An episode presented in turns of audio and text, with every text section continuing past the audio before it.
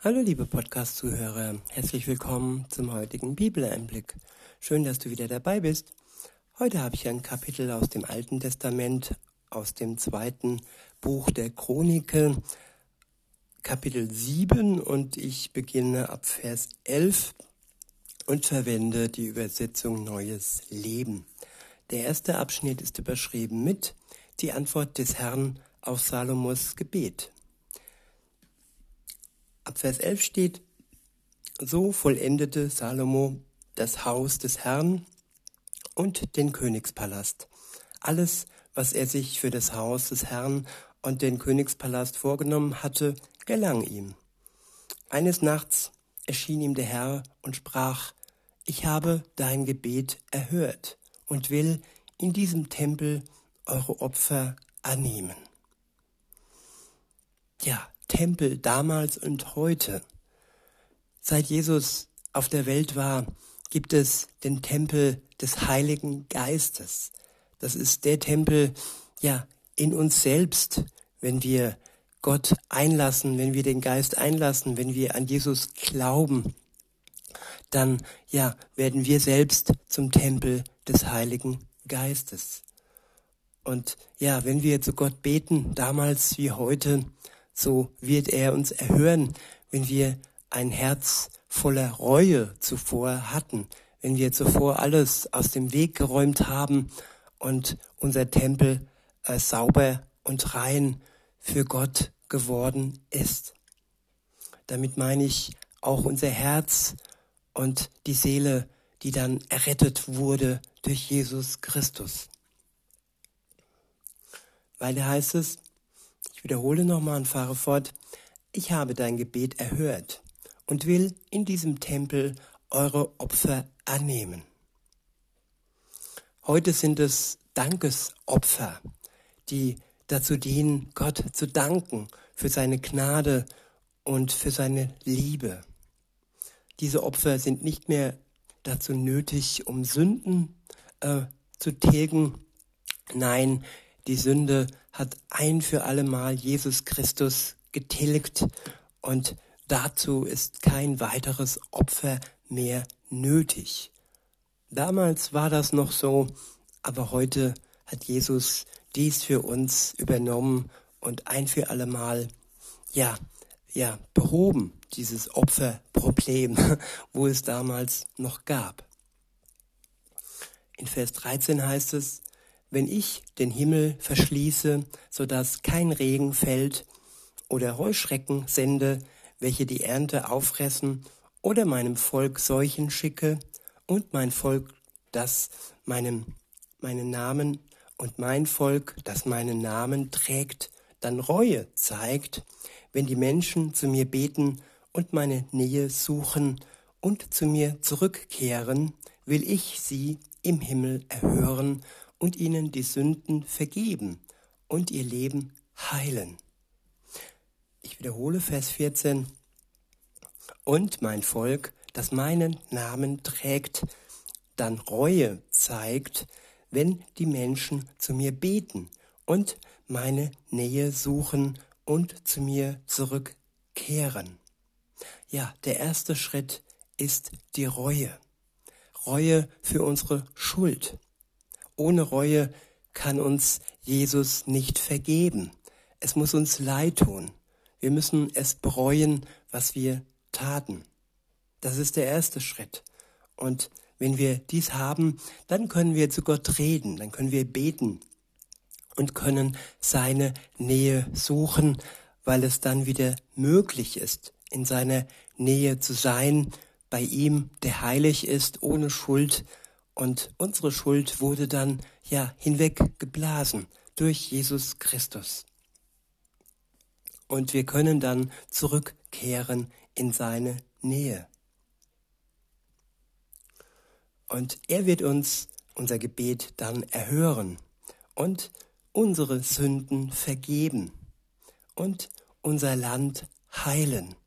Ja, Heilung haben wir bitte nötig es ist so viel krank und so viel kaputt gegangen und so viel Spaltung ist im Moment zu sehen, auch in unserem Land und ja, weltweit ist die Menschheit gespalten. Und das ist ein Zerriss und dazu benötigt es Heilung von Seiten Gottes. In Vers 15 heißt es, ich will auf alle Gebete achten, die an diesem Ort gesprochen werden.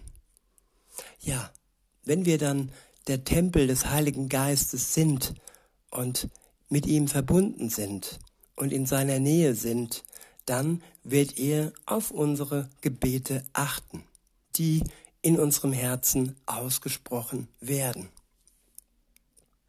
In Vers 16 heißt es, denn ich habe dieses Haus ausgewählt und für alle Zeiten als Wohnung meines Namens geheiligt. Ja, Gott hat uns ausgewählt und hat uns durch seine Tat am Kreuz freigemacht und geheiligt.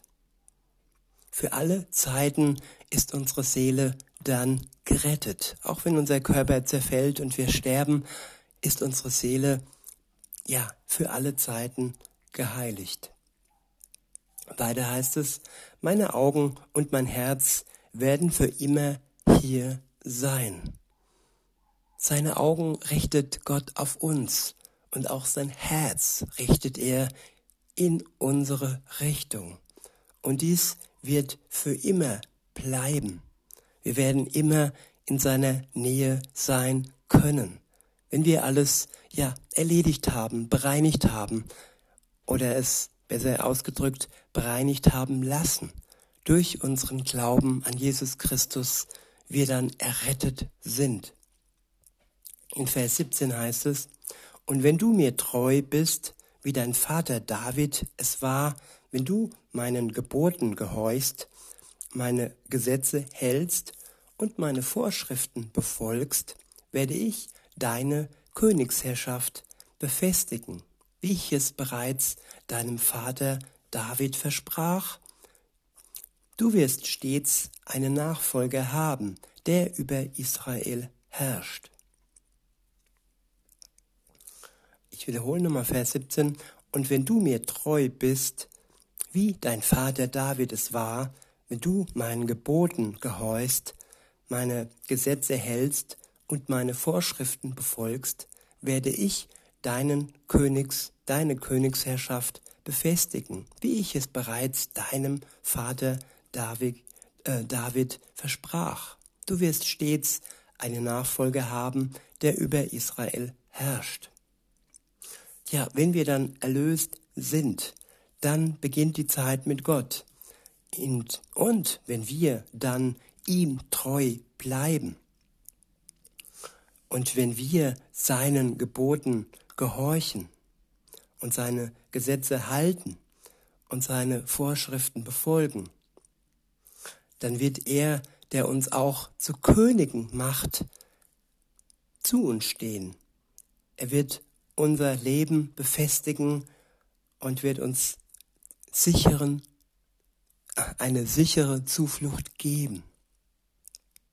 Weiter heißt es in Vers 19, wenn ihr mich aber verlasst und meine Gesetze und Gebote, die ich euch gegeben habe, nicht einhaltet, sondern hingeht und andere Götter anbetet und ihnen dient, dann reiße ich die Israeliten aus diesem meinem Land, das ich ihnen gegeben habe, heraus.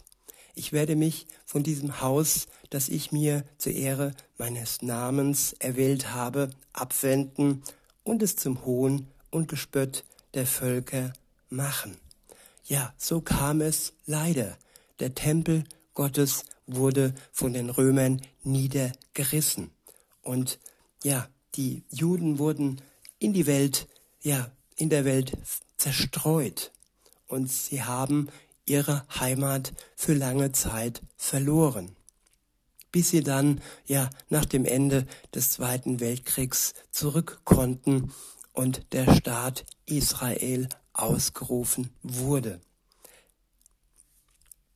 Gut, der Tempel wurde nicht neu erbaut, aber Jesus war ja hier auf der Erde. Und wie gesagt, der Tempel Gottes, das kann ja unser, unser Körper sein, wo er Wohnung nimmt und in unserem Herzen und in unserer Seele wohnt.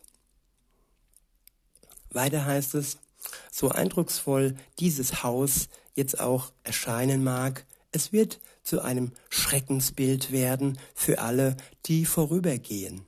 Sie werden spotten und fragen, warum hat der Herr an seinem Land und seinem Haus so gehandelt? Und die Antwort wird lauten, weil sie den Herrn, den Gott ihrer Vorfahren, der sie aus Ägypten herausgeführt hat, verlassen und andere, andere Götter angebetet und ihnen gedient haben. Deshalb hat er all dies Unglück über sie kommen lassen. Ja, Gott fordert unsere Treue.